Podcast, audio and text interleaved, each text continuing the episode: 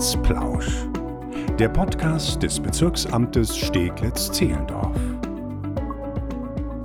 Hallo und herzlich willkommen. Schön, dass Sie wieder eingeschaltet haben zu der ersten Folge Amtsplausch in diesem Jahr. Mein Name ist Nina Badur und heute sprechen wir über ein Thema, das aktuell vor allem die vielen Unternehmen und Soloselbstständigen in und rund um Steglitz-Zehlendorf sehr beschäftigt. Wie steuere und stärke ich ein Unternehmen durch die Covid-19-Krise?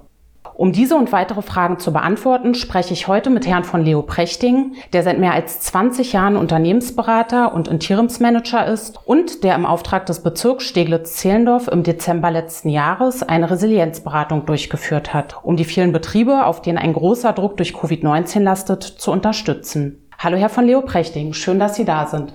Hallo Frau Badur, freue mich auf unser Gespräch. Direkt zu Beginn am besten gleich mal die Frage, was genau bedeutet der Begriff Resilienz eigentlich? Und haben Sie vielleicht sogar ein paar Beispiele für uns, wer aktuell gut durch diese Krise kommt? Ja, Resilienz ist ein äh, auf den ersten Blick schwieriger Begriff, auf den zweiten ist er sehr einfach. Es heißt, ähm, akzeptiere die Situation, wie sie ist. Es geht also um Akzeptanz und zweitens versuch dich in der noch so schwierigen Situation mit proaktivem Handeln nach vorne zu bewegen. Und insofern äh, geht es bei Resilienz darum, mit einer Situation äh, sich anzufreunden, das Beste daraus zu machen. Beispiele.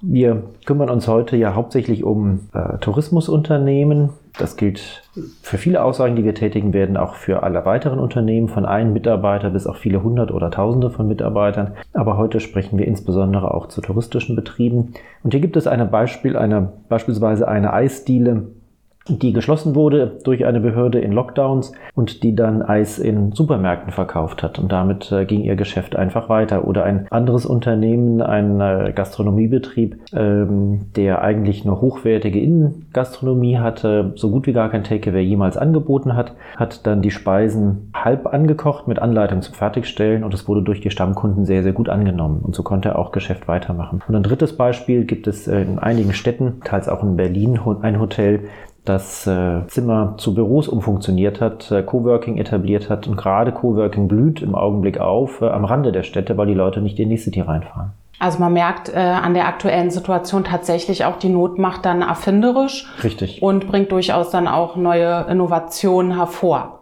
Genau, und man kann sagen, jemand, der wie ähm, das Kaninchen vor der Schlange steht, wird schlecht durch die Krise kommen. Jemand, der sie sagt, äh, ich bin vielleicht auch Kaninchen, aber ich hoppel frisch durch den Wald und äh, schlage ein paar schlaue Haken, der kommt gut durch. Gibt es denn äh, für Unternehmen so etwas wie die fünf goldenen Verhaltensregeln, die es in einer Krise wie jetzt zu beachten gilt?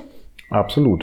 Erstens Bestandsaufnahme und wie bereite ich mich vor? Bestandsaufnahme heißt, äh, was habe ich eigentlich in der Vergangenheit gemacht? Was sind meine Maßnahmen, die ich schon kenne? Wie kann ich die bewerten? Gilt es aufzulisten? Die gilt es äh, nach Kriterien, äh, die für jeden Betrieb ein bisschen unterschiedlich sind, zu bewerten. Zweitens, äh, was habe ich eigentlich an Risikofaktoren? Was sind Risikoelemente? Das ist für jeden Betrieb ein bisschen unterschiedlich. Ähm, die gilt es auch aufzuschreiben, für sich sehr bewusst zu machen. Äh, und drittens, äh, ich brauche alle Daten, die meinen Betrieb angehen, ob das, werden wir nachher drauf kommen, ob das Verträge, Finanzdaten sind oder anderes, sodass ich die Aus Ausgangssituation sehr gut herausgearbeitet habe. Regel 1. Regel 2. Äh, agil arbeiten, das heißt, die leistungswirtschaftlichen Bereiche, die ich habe, äh, agil angehen, nicht stehen bleiben, immer wieder nach einer Idee suchen, wenn man nachts schlecht schläft beispielsweise, das nicht als Stress wahrnehmen, sondern als äh, Ideensammlung wahrnehmen und merken, der Körper, der, der verarbeitet was und dann lieber mal nachts aufstehen und eine Idee aufschreiben, die man dann ja doch hatte äh, und nicht im Vergangenen verharren, sondern nach vorne schauen. Drittens, äh, natürlich gibt es viele ähm, Stakeholder, ob das Mitarbeiter, Kunden, Lieferanten, Geldgeber sind, äh, mit denen man sprechen muss. Ähm, das heißt, nur in der Krise verharren äh, und äh, stocksteif sein wird nicht funktionieren, sondern äh, aktiv reden. Regel 1 also Bestandsaufnahme, Regel 2 agil arbeiten, Regel 3 gut kommunizieren. Wie sieht es denn mit den rechtlichen Rahmenbedingungen in schwierigen Zeiten aus? Können Sie uns sagen, was Unternehmen oder eben auch Solo-Selbstständige unbedingt beachten sollten?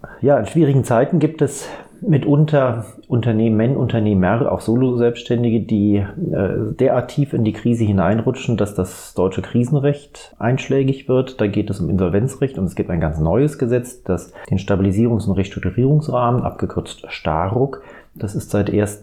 Januar diesen Jahres erst in Kraft getreten und mit dem neuen Gesetz gibt es wunderbare Möglichkeiten für Unternehmen, auch ohne Insolvenz, mit Vertragspartnern, ob das Vermieter sind, ob das Lieferanten sind, ob das Banken sind, eine Restrukturierung zu begleiten, ähm, ob gerichtlich oder außergerichtlich moderiert.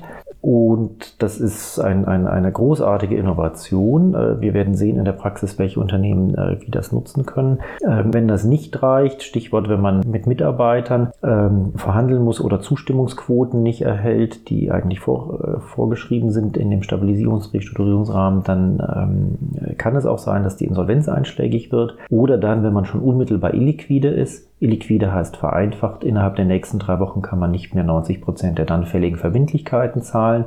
Das gilt für alle, unabhängig von der Rechtsform. Oder wenn man als Kapitalgesellschaft überschuldet ist, das heißt die Vermögenswerte decken nicht die Verbindlichkeiten zum Stichtag, dann habe ich sechs Wochen Zeit, um zu analysieren, ob ich binnen eines Jahres die Überschuldung beseitigen kann. Ähm, damit muss man sich etwas auskennen äh, und jemand, der weiß, wie ermittelt sich die Überschuldung, wie ermittelt sich die Illiquidität, davon etwas weg ist, hat noch mehr Freiheitsgrade, ist also rechtzeitig.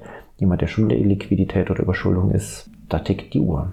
Ähm, und dazu ist es unerlässlich, Kassensturz zu machen und für sich ehrlich zu sein. Und wenn man den Kassensturz gemacht hat und aufgeschrieben hat, natürlich auch gegenüber den Vertragspartnern ehrlich zu sein. gegebenenfalls, das ist so, wie wenn man krank ist, geht man zum Arzt, gegebenenfalls sich auch professionelle Hilfe zu holen. Nehmen wir mal an, ein Unternehmen ist knapp bei Kasse. Wie können denn da die Ausgaben vermindert werden? Haben Sie hier ein paar Tipps, die Sie uns verraten können? Es gibt ähm, praktisch fünf Hauptüberschriften. Erstens, man schaut sich die Kosten an. Braucht man die Kosten? Kann ich die stoppen? Kann ich die reduzieren? Kann ich verhandeln? War gestern bei, bei einem äh, Unternehmer, da sagte der, dass Mitarbeiter in der Krise aktiv auf ihn zugekommen seien, dass sie sagten, na, solange die Krise noch anhält, wollen wir nur 80 Prozent des Entgelts, sogar wenn sie weiterarbeiten und nicht in Kurzarbeit sind. Stopp von Kosten. Zweitens, äh, schauen, dass man die Rechnungen von Kunden, so man denn aktuell geöffnet hat, es gibt ja einige touristische Betriebe, die sind geschlossen, dass man die Rechnungen von Kunden auch zeitnah bekommt, äh, beziehungsweise Lieferanten vielleicht einen Tick verzögert und nicht ganz so schnell zahlt. Das heißt Debitoren-Kreditoren-Management. Drittens, Investitionen, die nicht dringend sind, vielleicht verschieben. Viertens, es gibt äh, mitunter Betriebe, die haben nicht betriebsnotwendige Vermögensgegenstände, die man verkaufen kann. Äh, und auch dafür gibt es Märkte, kann man etwas Geld ähm, hereinholen. Äh, und fünftens, Vielleicht braucht man neues Geld, da kommen wir später drauf, was gibt es auch für staatliche Hilfen. Oder bei kleineren Betrieben, KMUs nicht selten, kann man im Familienkreis, ähm, Friends and Family nennt man das gerne, vielleicht auch Eigenkapital aufstocken, hat vielleicht ein paar Reserven. Äh, aber äh, insbesondere gibt es öffentliche Hilfen, nicht zu wenige. Da würde ich sagen, knüpfen wir doch am besten direkt auch an an die öffentlichen Hilfen. Ähm, mhm. allgemein ja bekannt unter den Soforthilfen. Können Sie uns dazu noch mal ein bisschen was erzählen? Ja, die entscheidenden Hilfen sind die sogenannten Überbrückungshilfen. Da gibt es jetzt die dritte Phase, die ab Januar gilt. Dann gibt es insbesondere auch äh, für touristische Betriebe die sogenannten November-Dezember-Hilfen, die nicht übersehen werden dürfen. Es gibt auch eine sogenannte Hilfe für Schankwirtschaft äh, und dann für alle Unternehmen auch relativ neu. Ähm, den Schnellkredit KW gab es ja vorher für Betriebe über zehn Mitarbeiter. Den gibt es inzwischen auch für Betriebe unter zehn Mitarbeitern. Also hier gibt es ein großes, ähm, äh, ja, einen großen Blumenstrauß an Liquiditätshilfen Hilfen, teilweise auch Zuschüssen. Äh, was ein sehr mächtiges Instrument ist, ist die Kurzarbeit, die noch bis Ende 2021 äh, gilt und beantragungsfähig ist und äh, die gut genutzt Viele Leute kennen sich ja nicht aus und sollten sich beraten lassen, die gut genutzt sehr, sehr viel helfen kann. Und ähm, ein drittes Instrument, eher nur Liquidität, nicht ergebniswirksam, sind auch Stundungen, ähm, wo man teilweise mit Vermietern eine Stundung verhandeln kann, auch rechtlich ähm, unterstützt, beziehungsweise Sozialversicherungsträger und Finanzämter sind noch flexibel beim Stunden. Hier muss man wissen, eine Stundung, man muss das Geld dann doch wieder irgendwann zurückzahlen. Sie sagten vorhin auch, dass es natürlich sehr wichtig ist, dass man erstmal eine äh, Ist-Analyse macht, dass man sich einen guten Überblick verschafft, ähm, wo stehe ich überhaupt gerade. Nun gibt es ja einige Unternehmen, die vielleicht jahrelang gut verdient hatten und ähm, die ihre Finanzen gar nicht jeden Monat aktuell prüfen mussten. Die tappen jetzt verständlicherweise ein wenig im Dunkeln und wissen gar nicht so genau, wie es wirtschaftlich um sie steht. Was raten Sie denn diesen Unternehmen? Den Lichtschalter anmachen machen, könnte man jetzt im übertragenen Sinne sagen. Was heißt das konkret, den Lichtschalter einschalten?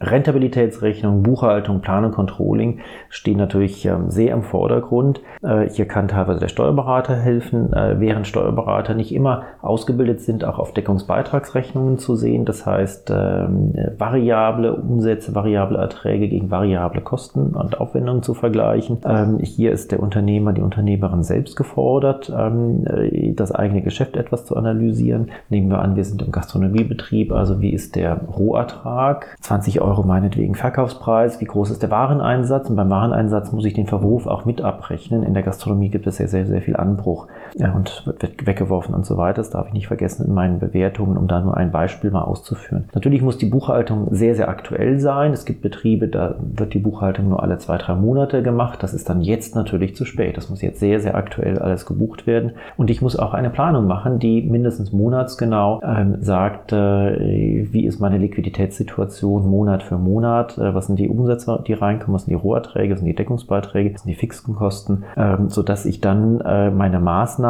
die ich äh, die wir eben besprochen hatten, wie beispielsweise Kostensenkung oder Stundungen oder ähnliche Dinge. Wie wirken die sich in der Liquiditätsplanung aus? Das ist äh, unerlässlich. Zweitens geht es um äh, Verträge. Habe ich Kündigungsfristen, kann ich hier und da Verträge, die ich wirklich nicht brauche, auch kündigen, kann ich hier und da Stunden. Ähm, äh, und das gilt insbesondere für Mietkredit- und Personalverträge. Bei Kreditverträgen, Achtung, ähm, haben wir aktuell noch ein Bankenmoratorium, die sind also vergleichsweise tolerant wenn man mal eine Tilgungsaussetzung macht. Aber äh, je nachdem, wie die Finanzlage des Unternehmens ist, äh, rutscht man, äh, wenn man sehr aggressiv mit Banken versucht zu verhandeln, relativ schnell in ein sogenanntes Workout. Ähm, das will man eigentlich vermeiden. Ferner geht es darum, alle Umsatz- und Kostenströme zu hinterfragen. Äh, brauche ich eigentlich die Kosten für meine Umsätze oder kann ich irgendetwas ändern? Noch ein paar Tipps bei der Finanzplanung, Monatsplanung und äh, eben nicht ähm, nur eine Jahresplanung machen. Es braucht vielleicht zwei Szenarien. Wir sind im Augenblick ja immer noch in Lockdowns. Vielleicht ein Szenario, die Lockdowns gehen weiter bis März beispielsweise. Ein anderes Szenario, im März wird es wieder geöffnet und da kann ich das Geschäft wieder allmählich hochfahren. Nur als Beispiel. Die Prämissen, die man aufgenommen hat in der Planung, sie sehr transparent machen bitte ein solches Planungsinstrument nutzen, äh, dass man dynamisch fortschreiben kann, dass die Planung sozusagen zu aktualisieren ist und seine Deckungsbeiträge kennen. Sicherlich auch interessant für die Betroffenen. Welche Ideen haben Sie denn für Unternehmen, die die Krise aktiv nutzen wollen, um dann eben gestärkt aus ihr hervorzugehen? Das ist natürlich für jedes Unternehmen einzeln anders. Äh, die Grundregel für jedes Unternehmen heißt, den sogenannten gesunden Kern zu kennen. Was ist der gesunde Kern? Ähm, das ist das, was eine Geschäftseinheit ausmacht. Wenn es eine Eisdiele ist, äh, ist das halt die Eisdiele als solche, aber vielleicht hat sie stationäres Geschäft äh, im Vergleich zu Takeaway oder, wie eben in dem ersten Beispiel genannt, äh, über einen Lebensmitteleinzelhandel verkauft ähm, oder Rezepte zum Mitnehmen, die verkauft werden. Und jedes dieser einzelnen Einheiten ist ein eigenes Geschäft, wo es eigene Umsatzströme gibt und eigene Kostenströme, die gilt es zu trennen. Und so sieht man sogar bei einem Kleinstbetrieb mit vielleicht nur zwei, drei, vier Mitarbeitern, gibt es sogar unterschiedliche Geschäftseinheiten. Je größer ein Betrieb wird, sind die Geschäftseinheiten natürlicher erkennbar. Ein kleiner ein Hotelier, der zwei Hotels hat, hat natürlich eins plus eins Hotels und jedes Hotel ist eine eigene Geschäftseinheit und dort wieder zu trennen zwischen äh, Übernachtung und Food and Beverage etc., so dass man unterschiedliche Geschäftseinheiten hat. Die gilt es zu identifizieren und einzeln herauszuarbeiten. Wie sind die äh, produkt- und leistungsbezogenen Deckungsbeiträge? also variable Erträge gegen variable Aufwendungen beziehungsweise geschäftseinheitsbezogene fixe Kosten, die ich abziehen kann. Die sind äh, dann einzeln anzuschauen und in jeder Geschäftseinheit ist herauszuarbeiten, kann ich damit nachhaltig positiven Deckungsbeitrag erwirtschaften. Wenn das möglich ist, dann habe ich einen gesunden Kern. Und indem man so systematisch Schritt für Schritt vorgeht, dann kommt man auch auf all die Ideen, die man braucht, nach denen Sie gefragt haben, äh, wie komme ich strukturiert aus der Krise heraus. Kommen wir dann zur letzten Frage. Kennen Sie denn auch Beispiele von Unternehmen, die es geschafft haben, an denen man sich jetzt orientieren kann?